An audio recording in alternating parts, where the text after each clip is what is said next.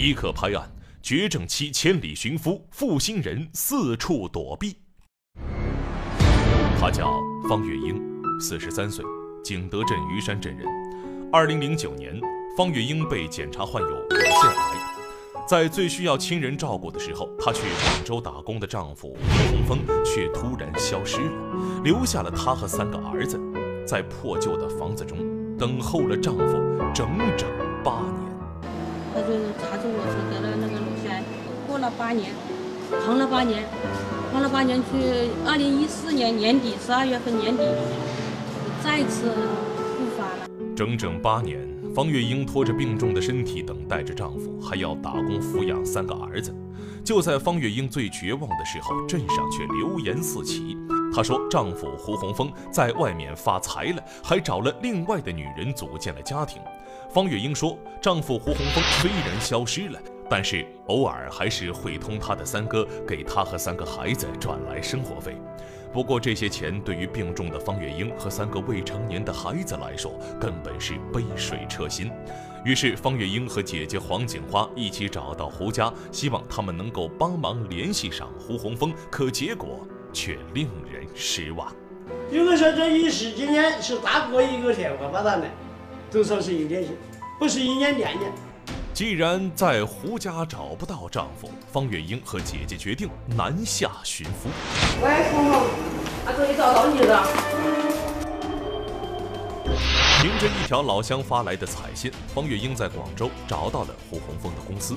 眼前的这个男人，便是她苦苦等待、苦苦寻找长达八年的丈夫胡洪峰。在胡洪峰办公的地方。有个几岁的小女孩在吹着电扇，她是谁呢？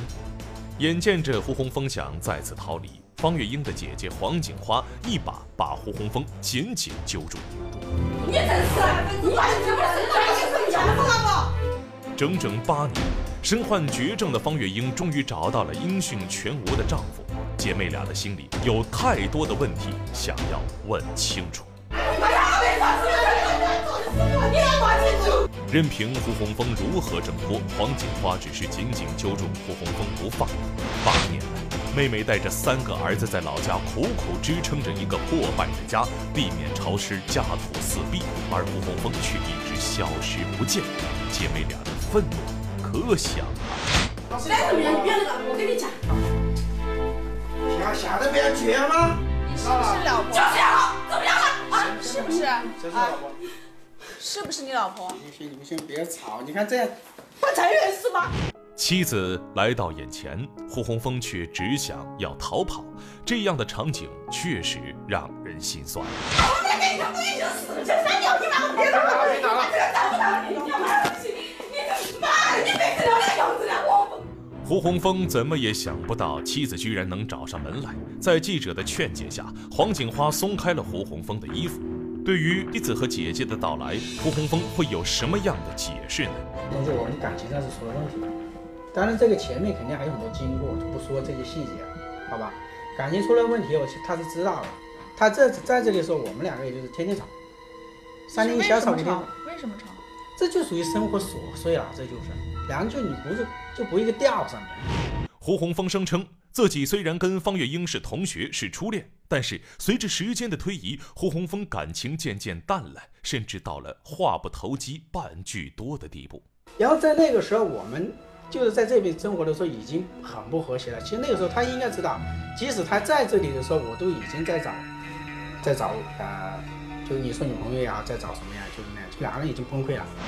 按照胡洪峰的意思，妻子知道他在外找别的女孩。可让我们奇怪的是，既然感情不和，胡洪峰为什么不离婚，偏偏要婚内出轨呢？然后我跟家里人商量过，就我这婚姻肯定是没有的。那我就说我这算能不能离？我家里人说查过法律方面的书。那这个的话呢，妇女在得癌症的时候，患有生瘤、患有重大疾病的时候。是不允许离婚。胡洪峰说，他了解了一下法律的规定，一方患有重大疾病时离不了婚。他的这个说法准确吗？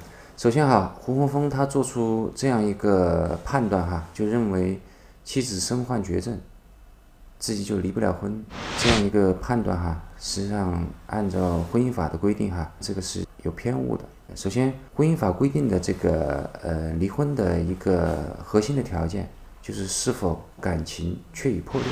哎，假如夫妻感情确已破裂的话，哎，那么是应当可以准予离婚的。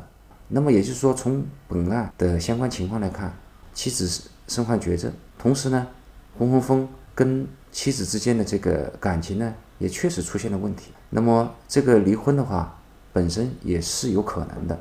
当然哈，在离婚之后，胡红峰的话呢，应当对身患绝症的妻子，包括孩子，要尽到相应的抚养的义务。因为猜测离不了婚，所以胡红峰就选择了逃避。就在这个时候，一个意外突然发生了。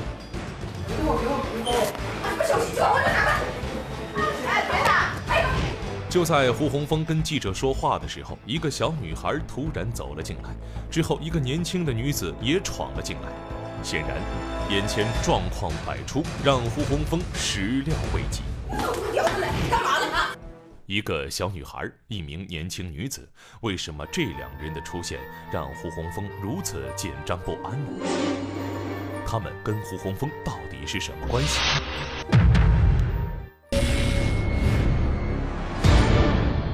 二克拍案，演闹剧一夫两妻被欺骗结婚生女。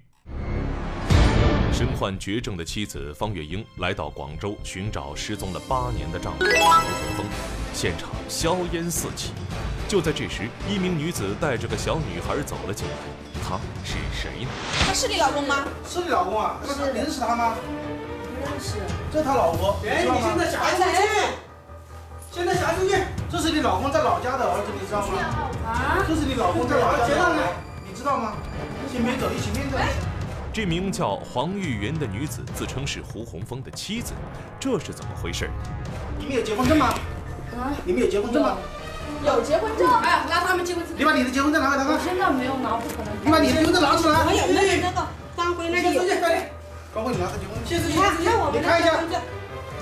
一起面对嘛，你既然是事情是，你们结婚几年了？想要解决吗。你看，这是你老公吗？你们结婚几年了？看到了没？你们结婚几年了？你结婚。先出去，先出去，先出去。一年。一零年。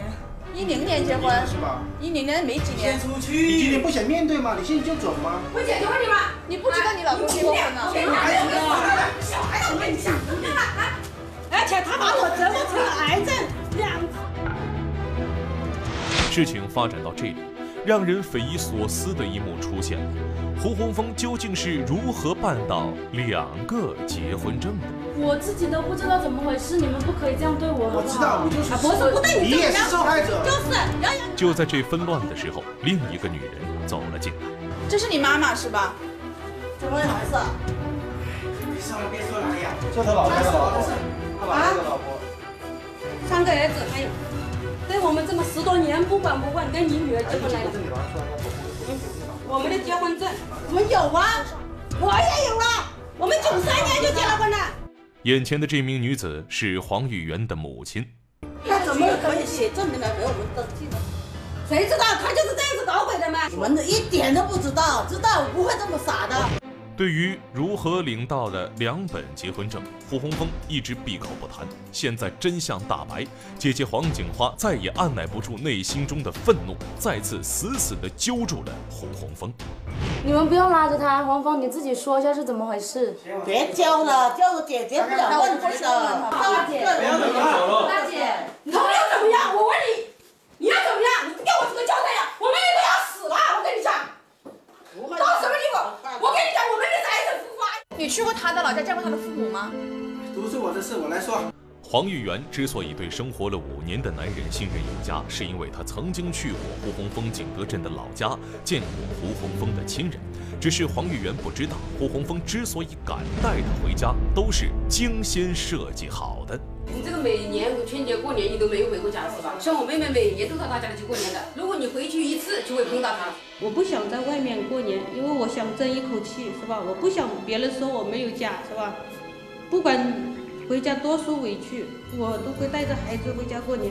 原来，黄玉元去景德镇的时候，胡洪峰在时间的安排上错过了春节这个时间段，取得了黄玉元的信任。之后，两人登记结婚，生下了一对双胞胎女儿。我说过好多次，我说要不要去他家过年，他都不他不去，他说不想。这个你也应该可以怀疑一下吧，他为什么不让你去，是吧？有疑心吗？黄玉元此时才恍然大悟，这时他又想起家里还有件奇怪事儿，让他后悔早该猜到胡洪峰有问题。我就在想，为什么我的钱会越来越少？明明看到赚了钱，为什么钱还是没有？就你以前都没有想到过。我真的是很傻很傻。两个女人都被一个男人骗了很多年，如今真相大白，方月英虽然难以接受，但至少八年的分离让她有一定心理准备。而对于黄玉元来说，这简直就是晴天霹雳。现在对我来说就是一个陌生人。我服了。黄玉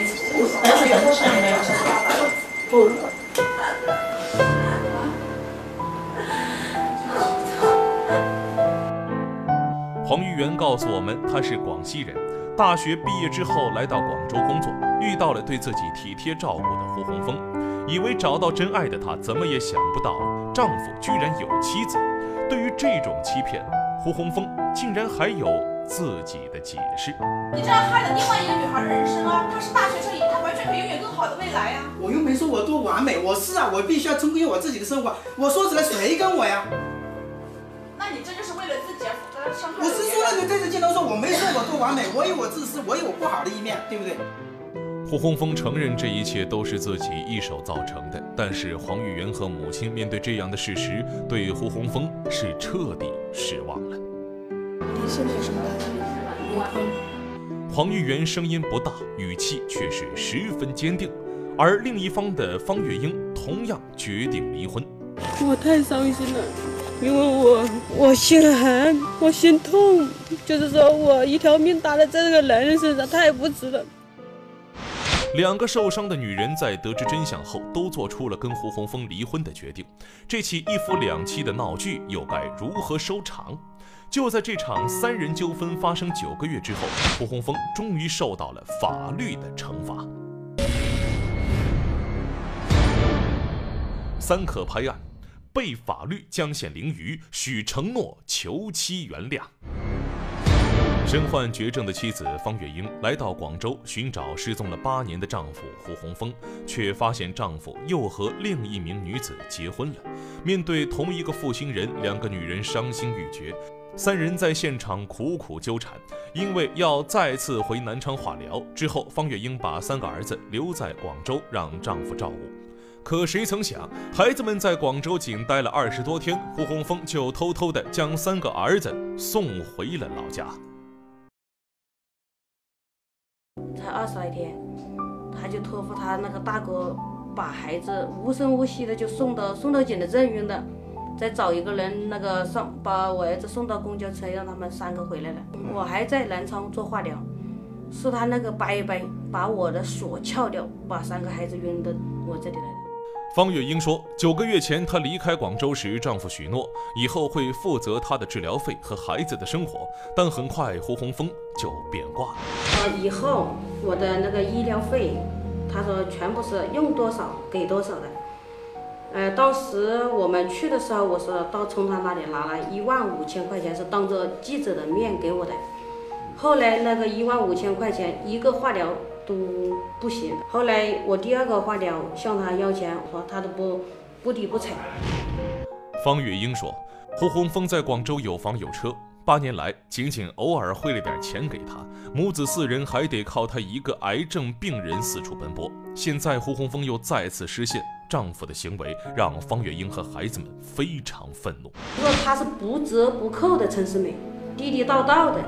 愤怒之下，方月英去公安机关报了案。接警后，当地警方采取行动，在黄玉元老家掌握到了一个重要情况。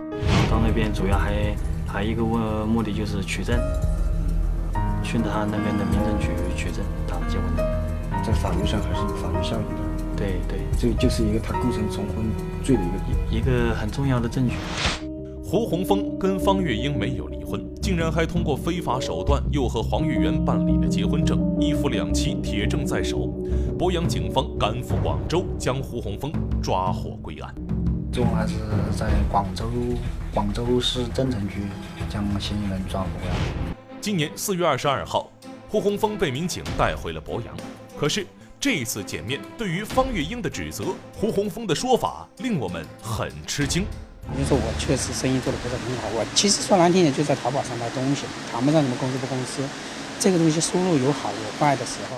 没想到胡洪峰首先就声明，他只是一个网络淘宝的卖家，生意做得一般，并非方月英想象中的有钱大老板。胡洪峰说，这么多年来他在外打工都过得很辛苦，但还是坚持给方月英和三个儿子汇钱。一直在陆续汇，然后经济稳定以后，金额也在逐渐的增加。肯定有过错的地方，这是我承认的。但是我就是说了，也是尽了我自己的努力，就一直给他治病。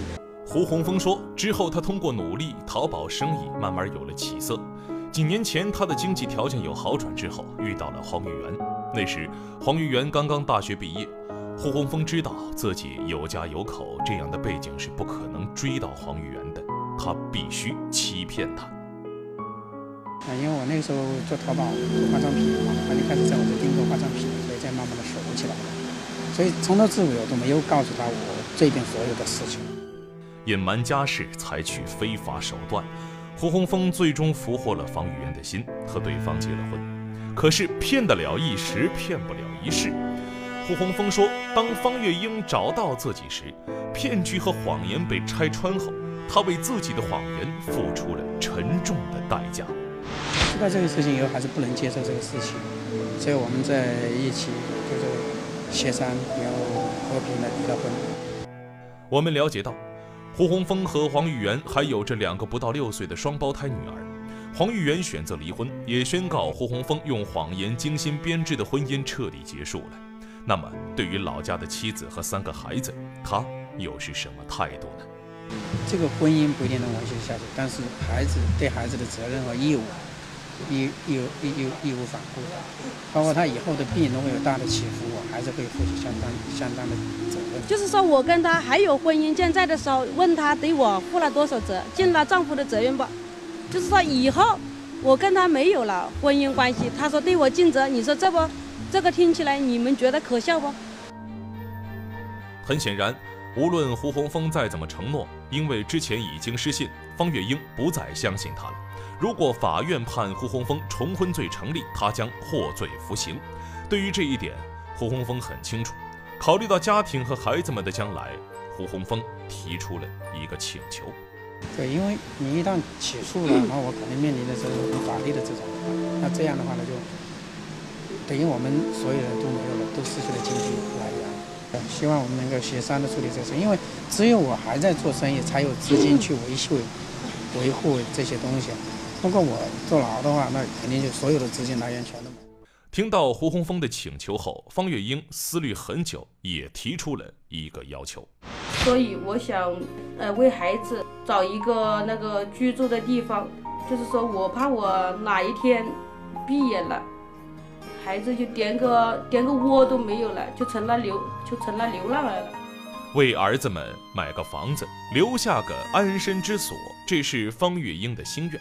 所以，当胡红峰希望方月英网开一面时，方月英提出了他自己的要求：一百五十万给我那个，是给我，我就马上跟他离婚，解决我们母子。这个条件你会答应吗？要求我可以达得到，我就做。但是呢，一百五十万不是一笔小钱，我希望他给我时间去筹集这个钱。身患绝症的方月英为了孩子向胡红峰要一百五十万，想为儿子们买套房子。对于方月英的要求，胡红峰答应了。方月英的求情对胡红峰的定罪量刑有影响吗？如果给了这一百五十万，胡红峰是否可以免除牢狱之灾呢？那么本案胡红峰的行为的话呢，应该来说是构成重婚罪的。那么按照他妻子，他前面这个妻子啊方月英的说法，你给我一百五十万，那么我就不告你了。那么是不是他不告的话呢，胡红峰就没有刑事责任呢？不能这么说，因为重婚罪它不是告诉才处理的犯罪，因为重婚罪它所保护的法益哈，还有一个非常重要的，就是一夫一妻制的婚姻制度。本案的话，它实际上有两个具体的自然人的被害人，第一个就是方月英，第二个就是黄玉元。不是说两个自然人不告他，呃，他就不构成犯罪了。当然，他对于相应的受害人予以适当的补偿，啊，尽到他相应的对于妻子的这样一种抚养的这样一种义务，啊，尤其是对于身患绝症者，这个应该可以作为啊相应的情节予以适当的考虑。就在这次见面没多久，方月英告诉我们。胡洪峰又一次反悔了，表示最多只能给四十万给他和儿子。胡洪峰的行为确实令人不齿，抛弃重病的妻子和年幼的孩子，另觅新欢，欺骗另一个女人的感情，与之结婚生子，无视法律道德。他毁了两个女人和五个孩子，这样的男人本该就受到法律的惩罚。如今只有孩子是方月英唯一的支柱了。我们希望胡洪峰能够好好悔悟，承担起一个丈夫和父亲的责任，不要让方月英带着对孩子的担忧和对他的仇恨离开。